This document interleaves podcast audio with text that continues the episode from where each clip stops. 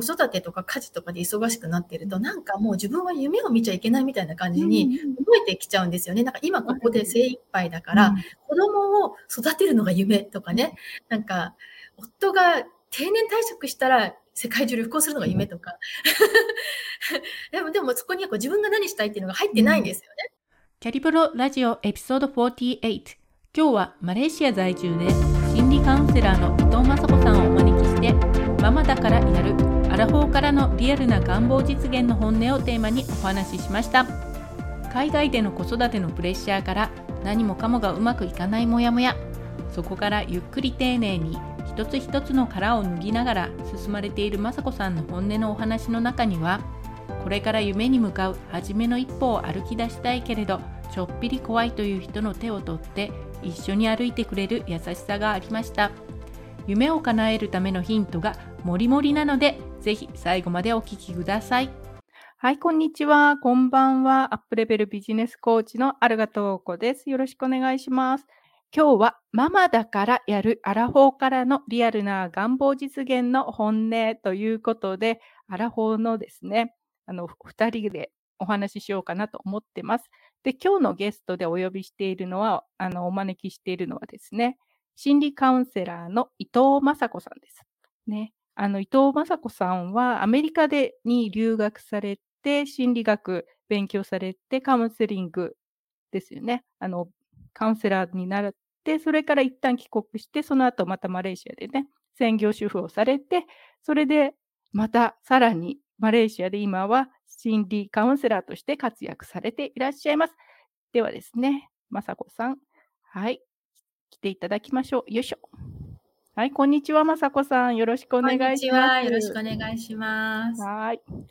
ちょっとね、見られてる方いらっしゃるようなので、どこから見てるよとか教えてくれたら嬉しいです。お願いします。はい。ではちょっと伊藤雅子さん、初めての方もいらっしゃると思いますので、自己紹介お願いします。はい。えーえーと、マレーシアに在住しています心理カウンセラーの伊藤雅子と申します。えー、普段はですね、えー、子育て中のママを対象にした、えー、まあ、長期の講座とか、あとカウンセリングセラピーをね、中心に、え、活動しています。え、それと、あとはですね、あの、夢を叶えたり、願望を実現するためのノート術っていうのをね、教えています。今日はね、あの、とうこさんとお話できるのすごく楽しみにしてきました。どうぞよろしくお願いします。はい、こちらこそよろしくお願いします。ではですね、あの、早速なんですけど、私、雅子さんの印象って言ったら、どちらかというとお悩みをね、抱えてる方に対して、すごくコミュニケーションを使ったりして、救いの手を差し伸べる温かいっていう感じがあるんですけれど、今日はですね、その、ちょっとお悩みを、もやもやを解消するかな、どうかなから、願望実現の方って、ちょっとフェーズが変わるっていうんですか？のような感じがするんで、そのあたりのご自身の経験も踏まえて、なんて言ったらいいのかな？あの、夜明け前みたいな感じのところ。で実際どういうふうにご自身はもやもやからこう願望実現の方にこう徐々に変わってくるっていうような体験されてると思うんですけどそちらのお話最初に伺ってもいいですか？はい。えーとですね私まあ子供の上の子が生まれてで専業主婦になったんですけど、でそその時にもう本当にこう母親はこうでなきゃならないっていうすごいいろいろなこうこうであるべきとかこうするべきとか、うん、子供はこうしつけるべきとかそういういろいろなこうあのなんて言うんだろうまあ概念みたいなのを持っていて、だからそれに従ってこう完璧なママになろうと思ってすごい頑張ってたんですよ。すごい頑張っててで海外で育てているので日本語も教えなきゃいけない、しつけもちゃんとしなきゃいけない、海外で育てるから特に日本人としてのマナーとか身につけさせなきゃいけないと思ってすごい頑張った結果もう本当にイライラガミガミママになってしまったんですね。で、もう次男が生まれたら、もうそれがさらになんかこう、加速してしまって、2人の子供相手にそれをやっていって、で、あの、本当に子供怒ることが多かったんですね。で、あの、なんか自分でも最初のうちは子供は怒られて当然とか思ってたんですけど、なんかその辺から自分がちょっとおかしいなと思い始めて、なぜ私はこんなに怒っているの？で、あの、夫婦関係も、ええ。なんて言うんだろう、あまり良くなかったんですね、その頃は。ええ。でなんでこんなに何もかもうまくいかないんだろうっていうふうに、なんか何もかもが本当にうまくいかない状況になってしまって、これではいけないと。そして、えまあ、はいそんな感じで、もう本当にイライラもやもやママだったんですね。で、あの、まあ、いろいろ学んで、私はそこを解消したんですけれども、はいで、それを学んでいくうちに分かったのが、あの、もやもやしていることっていうのは結局心からのサインだったんですね。うんうんなんか自分がどれだけ自分の心の声を聞いてこなかったのか。うんで聞いてこないからそれがもやもやになってずっと溜まって、なんだかわからないけどイライラするとか、なんだかわからないけどもやもやするっていう風になってた。っていうことに気づいて、えええーで、あの、まあ、セルフケアとか始めて、自分の心の声を聞いて、もっとやりたいことをやるっていうふうに自分に許可をしてから、ずいぶん楽になりました。うん。えその心の声って、例えばどういう感じのものですか？えー、もう本当になんか、ほんのちょっと、なんか、なんていうの小さい、子供が小さい時って、なんか子供が好きな食べ物を作りたいじゃないですか。うんうんうん。何作ったらこう子供が食べてくれるかなとか、お野菜どこに刻んで入れればいいかなとか、そういうことを考えるんですけど、でも、それとまた別のところで自分の心は、いやいや、今日お魚食べたいよとか思ってるんですよ。私今日はハンバーグ嫌だなとか思ってる自分もいたりするんですね。うんうんでも、その声を、お魚食べたいっていう声を無視してハンバーグを作ってしまってたりしたわけですね。つまり、なんかこう、そこでこう、自分の心の声を聞かずに、うんあの、押し込めてしまっていると、あの、本当にその自分の心の声がどんどんどんどん小さくなっていっちゃうんですよね。うんだからそれがただもやもやになって、なんかなんとなくもやもやしてるんだけど、なんかわからないっていう状態になってしまう。なるほど。うんなんかね、自分のこう、本音じゃないけど、やりたいっていうのを家族の子供たちのの下にこう押し隠してるみたいな、そういう感じなんですかね。うんうんうん、そうですね。うん、なんかもうこう、こう、私がその時に本当にこうすべきとか、こうない、こうじゃないといけないというふうにすごい思ってたので、うん母親として完璧にこれをやらなきゃいけない。理想の母親はこうするべきとか思ってたので、そのどどちらかというと思考の声にばっかりこう、思考の声ばっかりを優先させていったがために、自分の心の声を全く無視していて、うん、だからそれが、今度はこうイライラになって子供をね、叱ってしまうとか、そういうことになってたんですね。だから私の中に、うんうん。うん。なんでしょう？いや、それからどういう感じで、あなんかきっかけありました？ひょっとして私変わらなきゃいけないっていうのは、ただ、なんとなくこう、今の状況がすごく嫌っていうところから変わってきた。どういう感じで変わられまいやしたもう、もうその頃何もかもがうまくいかいってなくって、子供にはガミガミ叱るし、夫との仲も悪いし、なんで私こんなマレーシアの田舎に住んで子供毎日送り迎えして、うんで送り迎えに3時間かかってたんですね。すごい朝朝とかすごい渋滞してたので、なんで私こういう生活してるんだろうっていうので、もう子供を、まあ、学校にお降ろして帰ってくる道すがら、うんなんかもう、なんかもうい、なんていうんだろう、ここじゃないどこかに行きたいっていうのをずーっと思ってたんですね。ここじゃないどこかに行きたい。でもどこにも行けないっていう。で、ある日突然、なんかこう運転してる時にパッと自分のお葬式のイメージがこう、ひらめいたんですね。でそのお葬式っていうのが私のお葬式なんですけど、そこに立ち会ってる人が私の家族しかいなかったんですよ。うんうん。でそれも、なんて言うんだろう、日本のようなそのお葬式って感じじゃなくて、なんかただのコンクリートの四角い場所に私の棺と花が置いてあって、うん家族だけがそこに立ってるっていうイメージがパッと浮かんできて、私これ、こうなっちゃうんだと思ったんですね、その時に。うんうん私これをずっと続けていたら私はこういうふうに誰にも知られずにこのなんか冷たいなんかあの葬葬式場に誰も来てくれずにこのまま私死ぬんだと思ったらもう涙が止まらなくなってうんうん変えなきゃって思いましたねその時に。でそのイメージがもう強烈にあったから、そこでもう変わりたいっていう。で、その時に一番最初に、ね、そう、そういう時ってどこから始めていいのかって多分わからないっていうか想像もつかないような感じが私するんですけど何を一番最初にこうガシッて掴みました？そこから出る出ようと思った時に。私が実際にしたことはですね、うん、Google に聞いたんです。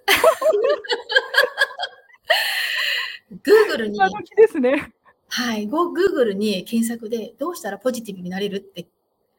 そこに書いたんですね。How can I be positive? って英語で書いたんですね。そうしたらその時に出てきた YouTube か何かの、まあ、インフルエンサーの方の YouTube だったんですけど、それがもうドンピシャ私が必要だったメッセージで、で、それから、そのメッセージ覚えてます？えーとですそのメッセージはちょっと覚えてないんですけど、うん、あの、まあ、女性のね、あの、インフルエンサーの方だったんですけど、あの、まあ、感謝しなさいと。うん、彼女が教えてくれたら感謝しなさい。あと、ジャーナルを書きなさいと。うん、した後、なんかこう、セルフケアしなさい。なんかそういうことをね、うん、確かおっしゃってたと思います。だからその日から彼女の言うことを、なんかこう、メモに取りながら、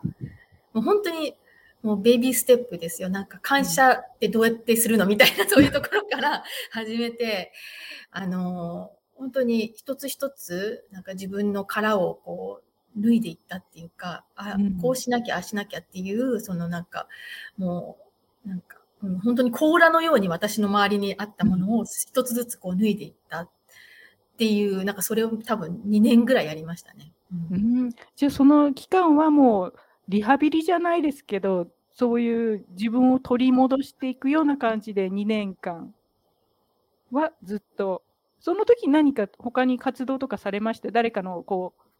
それこそカウンセリングを受けるとか、外からの力みたいなのは借りました？あ、うん、借りました。えっ、ー、とですね、その時に、なんかの、あの、プログラムを受けたんですね。なんか心が楽になるような、うん、プログラムを受けたり、で、もうちょっと後になってから、あの、グループコーチングみたいなのも受けました。うんうん、そこでなんか自分を取り戻すみたいな。うんうんうん、なんかそういうグループコーチングとかも受けたりして、でなん少しずつその、外に、外の世界に向かっていた自分の、その、視点を自分の内側に向けられるようになったんですよね。うん、なるほど。ちょっと待ってくださいね。えっ、ー、とですね。あ、エミさん、こんにちは。こんにちは。今日仕事休みだったのライブで、あ、ありがとうございました。見れました。ということでね、よかったです。ライブでね。あ、新田さんもこんにちは。ありがとうございます。はい。というわけでね、あの、もやもや期からどうしようもないっていう、変わらなきゃっていうところから、今度は少しずつ自分の方に目を向けてこられたと。その頃って、あれですか？こう、とりあえず今を良くしようっていう感じで、まだ願望実現のところまではいかない感じだったんですかね？うん、なんかそんな願望っていうほど大きなものじゃなかったんですけど、うん、本当に自分の願いを叶えるのを、なんか少しずつ少しずつやっていったような感じですね。が、あの、まあ、願望実現のその、なんて言うんだろう。もう本当に最初の最初みたいな感じその小さな望みを叶えるみたいな、今日私コーヒー飲みたいと思ってコーヒーを作るみたいな、なんかそういうところからリハビリしてったみたいなところがあります。うん、うん、あじゃあもうね、あの、子供のためにっていうんじゃなくて、自分のための時間を少しずつ取っていくっていう、そういう感じですかね。そうですね。本当にもう100%子供のために、その時何でもかんでもやっていたので、そのうちの5%を自分に使うとか、なんか自分がやりたいと思うことを自分に許可するとか、うん、なんかそういうところから、うん、リハビリしたような気がします。うん、それが大体2年間。うん、あ、まあ、そんな2年もかからなかったんですけど、その、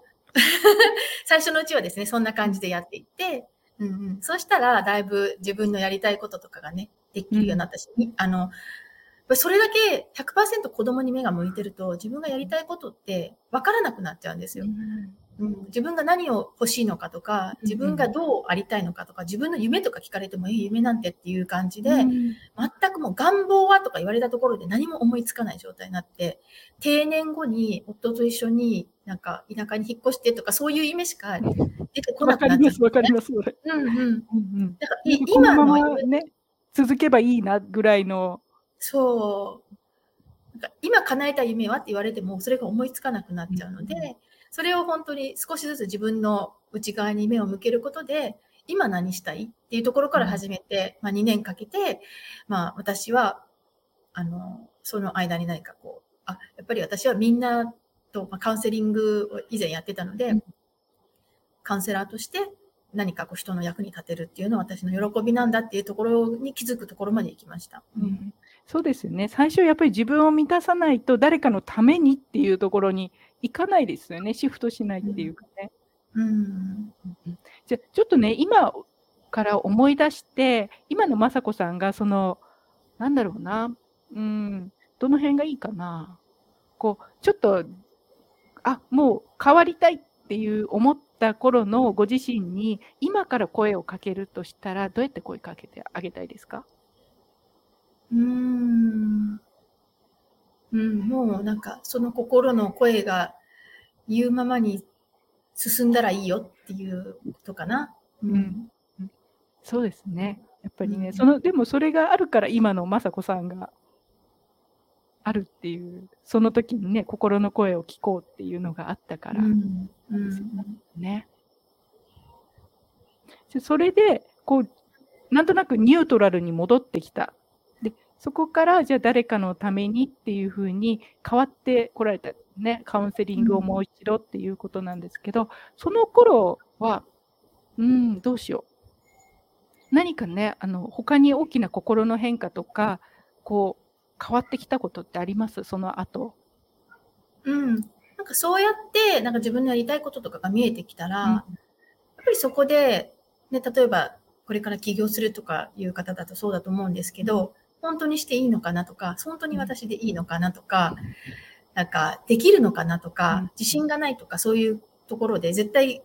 悩むと思うんですよね。で私もそれで悩んだんですけど、その時に思ったのは、あの、なんでしょうね。自分の人生は自分のものなので、だから、自分が決めたらそれでいいんだっていうことですかね。なんか自分、自己責任で何でもやればいいし、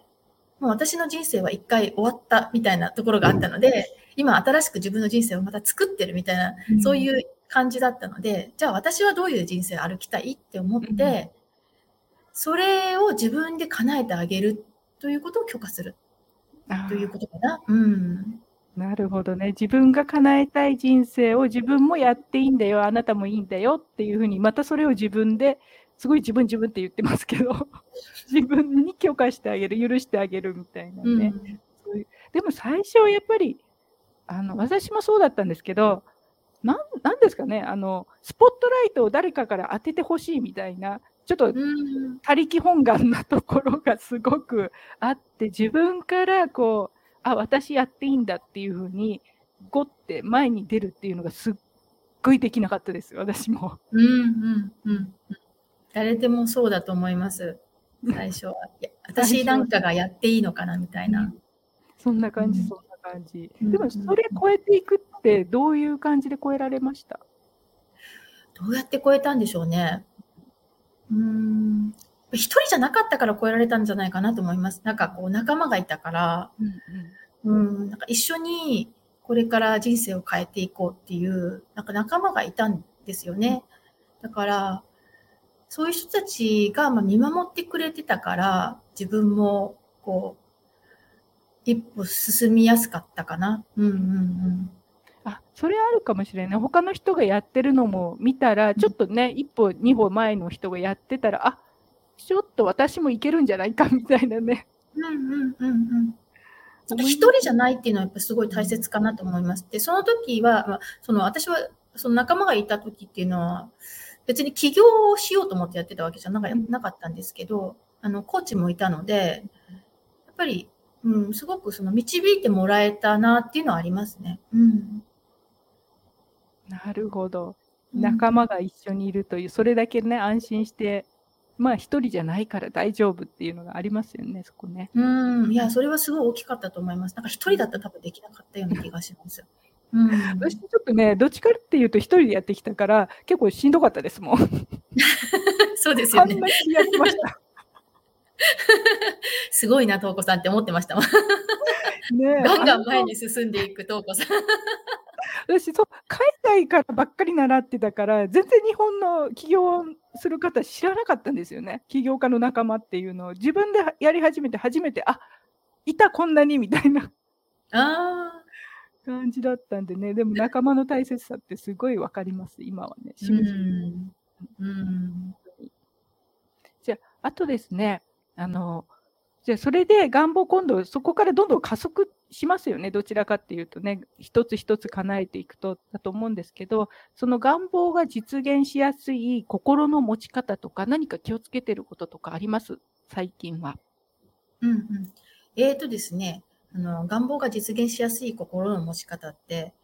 えーと、私は2つあると思っていて、うんまあ、大きく言うとですね、で1つは、あの、今の自分は、自分が子供の頃に描いた夢を、それが現実化したものだっていうのをまず実感することだと思ってるんですよ。つまり、うん自分の夢は、すでにここ今叶ってるって思うこと。私は今夢の延長線上にいるんだ、もうすでにいるんだって実感することってすごい大切だと思うんですよね。で、えっと、これ、昨日ちょうど、あの、まあ、夢を語るお茶会っていうのをやったんですけど、その時にその話をしたらみんな、あ、そうだ、私の子供の頃の夢叶ってるって言ってたんですね。うんうん。で、だよねって、子供の頃に大人になってお母さんになって、で、子供と手をつないで夕焼けを見る。うんとかいう夢が叶ってるよね、夢今って。だったら、今からまた自分の未来の夢を叶えることができるんだよっていう話をしたら、すっごい、なんかこう、うん、あ、そっかってこうみんな思ってて、なんか、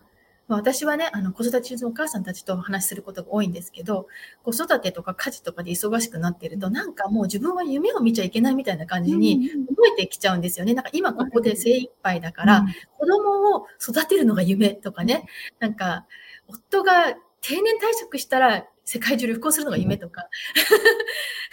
でも、でもそこにはこう自分が何したいっていうのが入ってないんですよね。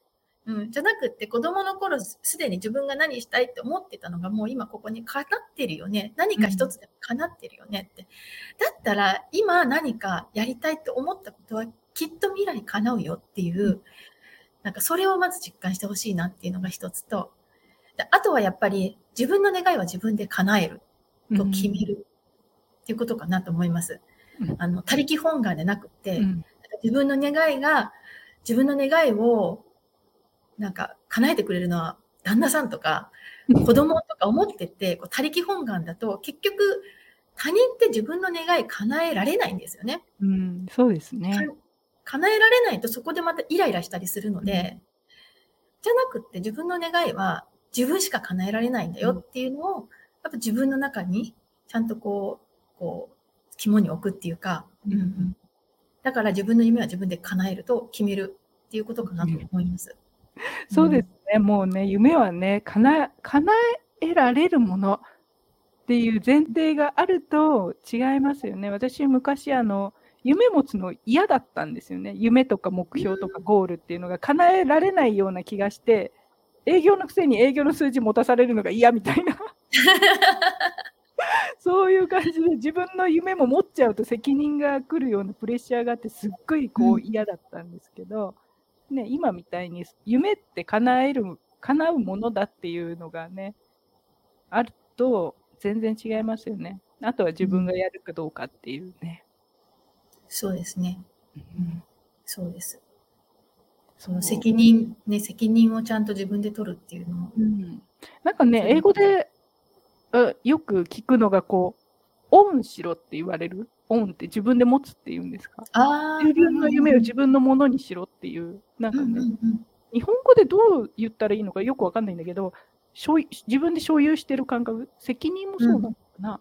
うん。うん、なんか責任を持つっていう感覚に近いかな、それは。うんなんかね、うんもう自分のものだとして所有するっていう、そういう感覚があると全然違うのかな。ちょっとね、日本語で説明しづらい感じがするんだけど、うんうんうん所有するとかって言ったら堅苦しいしさ。うん。うん所有する。うん、なんか責任を持つ、とじ責任を取るとか、なんかそんな感じに近いですよね。うん、そんな感じ、そんな感じ。じゃあ、あと、あの、そういう今度はほら、夢を叶えるっていう風に来ると、ちょっと自分がね、大きくなってくるわけじゃないですか。そうすると今度また、家庭とのバランスをどうするっていう感じにもなるかと思うんですけど、そのあたりはどうでしょ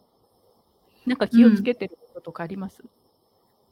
そうですね。あの、なんかこう、夢を叶えるときって、結構なんか、まあ、夢を叶えるか自分の願望としてこうしたいとか思うとき、こうありたいとか思うときに、理由がね、二つあると思うんですよ。で一つはポジティブな理由で、もう一つはネガティブな理由。で、ポジティブな理由っていうのは、例えば、なんか、私も家族も幸せにしたいとか、周りの人を幸せにしたいとか、私の能力を使って、こう、社会に何か循環を起こしたいみたいな、そういうポジティブな理由であれば、私は自然とね、そこにはこうバランスが生まれると思ってるんですね。だから、あの、まあ、自分も幸せにするけど、家族も幸せにするって思えば、そこでちゃんとね、バランスが生まれてくるじゃないですか。でも、もし、これがネガティブな理由から、例えば、旦那さんを見返してやるとか、何か、こう、嫉妬とか、なんかね、その企業仲間に対する嫉妬とか不安とか焦りからこうするとか、願望を叶えたいとか思ってると、うん、そこに、あの、何、何かしらの歪みが起きてくる。で、それはやっぱり家族とかに、その歪みがね、やっぱりこう、しわ寄せが寄るんじゃないかなと、バランスが崩れるんじゃないかなと思ってます。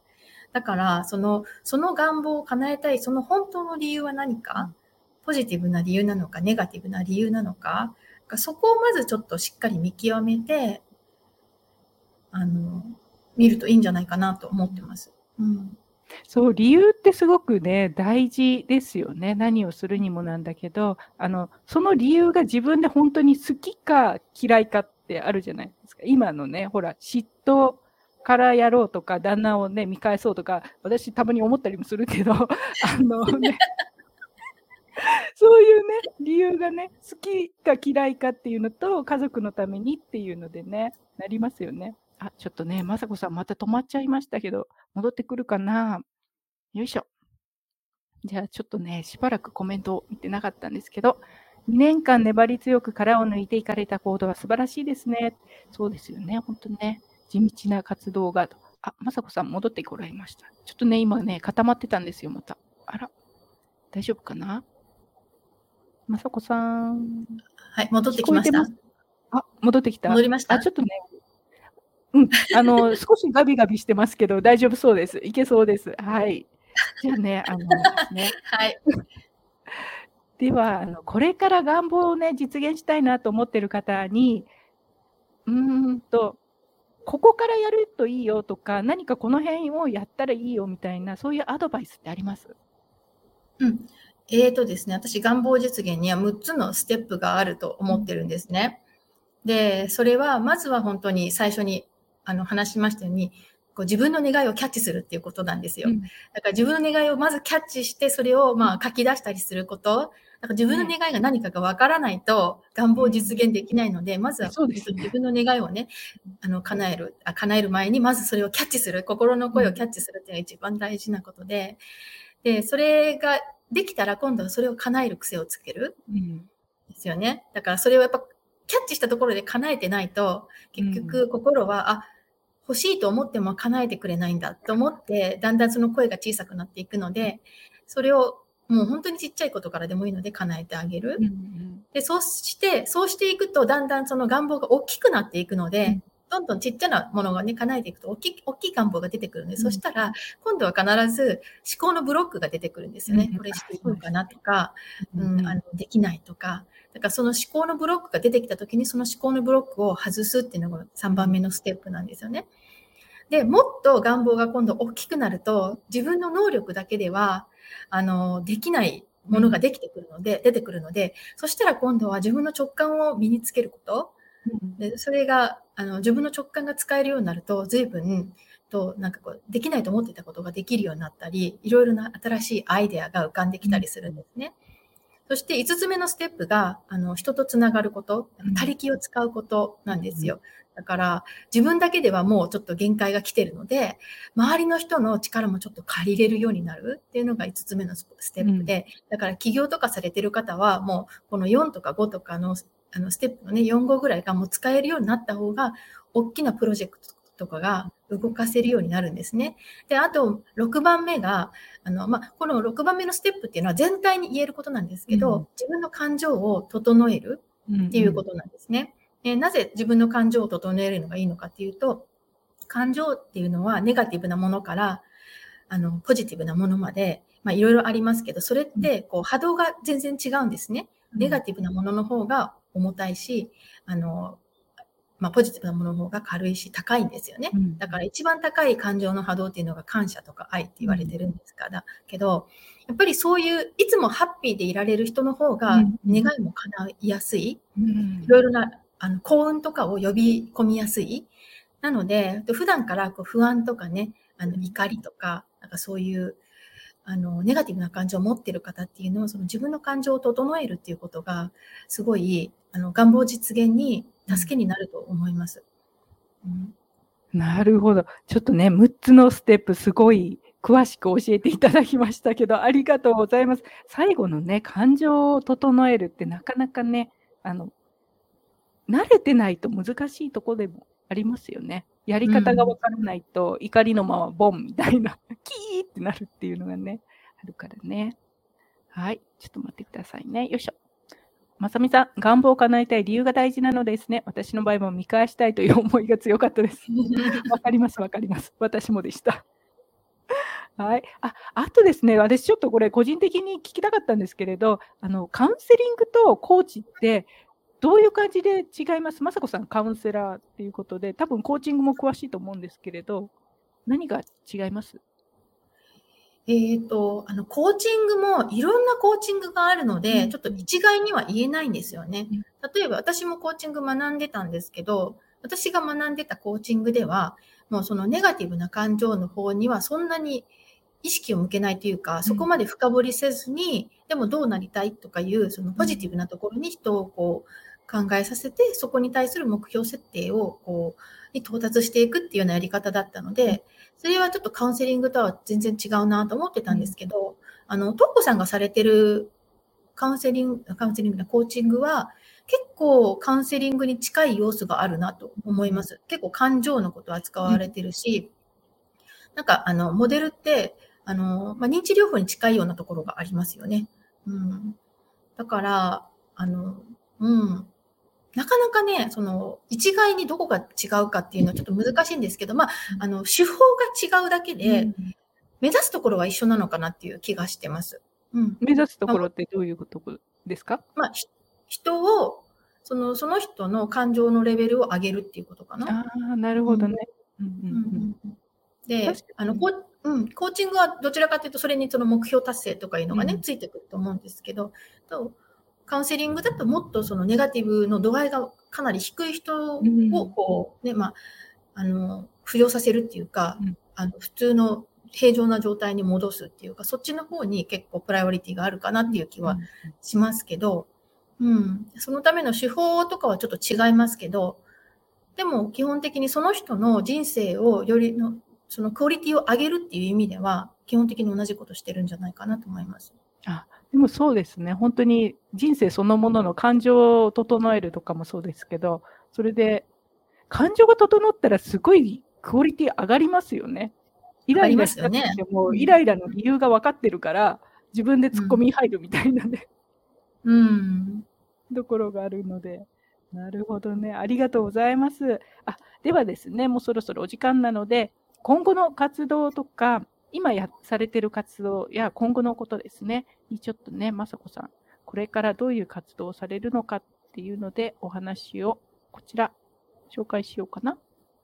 いいですかね。はい。えーとですね、私は、あの、願望実現ののジャーナリングも教えているんですね。で、今ご紹介した6つのステップっていうのは、この願望実現ロードマップっていうあの小冊子があるんですけど、こちらの方にね、あの詳しく、詳しく書いてますので、もし興味がある方は、あのぜひね、無料冊子ダウンロードしていただければなと思います。で、あの、願望実現の方法をちゃんとノートに書きながら、あの、やっていくっていうね、実際に、えー、潜在意識とか潜在意識とかを使いながら直感とかね、あの、そういうのも使いながら感情のレベルも上げていって、あの、願望実現をね、あの、叶えるっていうような、ね、アバンダンスジャーナリングレッスンっていうのをね、行っています。これ1ヶ月のプログラムなんですけれども、もしそういったことに興味がある方は、ぜひね、あの、申し込みいただければなと思います。今、あの、ちょうど10月の、あの、講座生を募集中なので、興味がある方はね、あの、インスタのプロフィールから、あの、詳細が見れますので、ぜひ、あの、ご覧になっていただければなと思います。はい、ありがとうございます。じゃあ、あの、インスタグラムのリンクを載せといたらいいのかな？まさこさんの。そうですね。はい。はい。じゃあ、そういう感じで、願望実現の6つのステップというのがね、詳しく載っている願望実現ロードマップ。こちらが無料冊子のプレゼントと、あと、今、アバンダンスジャーナリングということでね、願望をそれを実際にジャーナルで叶えていくというプログラム、1ヶ月のプログラムなんですね、これね。はい。はい、というのがありますので、ぜひですね、あの、本当にアラフォー世代に限らず、これから願望を実現したいというところで、少し世界を広げたいという方は、ぜひですね、こちらのアバンダンスジャーナリングの方にもご参加ください。はい。という感じなんですけれど、まさこさん、他に何か、これからやりたい願望を実現したいという方に最後メッセージをいただいてもいいでしょうか？そうですね。これから願望を実現したいという方に、うーん、あの、やっぱり一番いいのは、自分の心をクリアにすることじゃないかなと思うんですね、私は。あの、これまで抱えてきた重み、なんていうんだろう、重りがみ、みんなあるんですね。それは誰、うん、誰私だからあるとかではなくて、本当にみんな持ってるその重荷っていうのはなんかこう背負い込んでるところがあるので、子供の頃からね、トラウマだったり、なんかあの今の人間関係だったり、不安だったり、いろんなものを背負い込んでて、それを背中に背負ったままハイキングに行ってるような状態なんですよね。それで起業とかしてると。だからそれをあの、下ろすだけですごい楽になって、すごい早く頂上にたどり着けるようになるんですね。ですから、あの、本当にネガティブな感情とかよく感じる方っていうのは、まず心をクリアにすること、そのために、その感情のマネジメントスキルを学んだり、コーチング、セルフコーチングとか学んだりするのは、すごい役に立つと思います。もう心がクリアになって、すっきり朝起きた時に何にも悩みがない状態だったら、本当にサクサク、多分ね、仕事とかも進むと思うので、あの、それを私はお勧めしますね。なんかその企業の、あの、なんて言うんだろう。スキルとかではなくて、まずそこ をね、やるだけで、全然自分の願望実現の速度が変わってくると思います。そうですね。あの、使えるエネルギーがね、マイナスの蓋をしてからの方が上に行きやすいですからね。はい。はい、すごいいいメッセージをありがとうございます。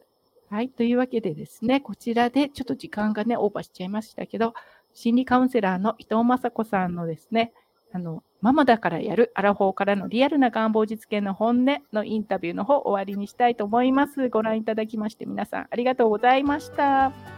今日の話が面白かった、役に立ったと思った方は、ぜひコメントやレビューで教えてください。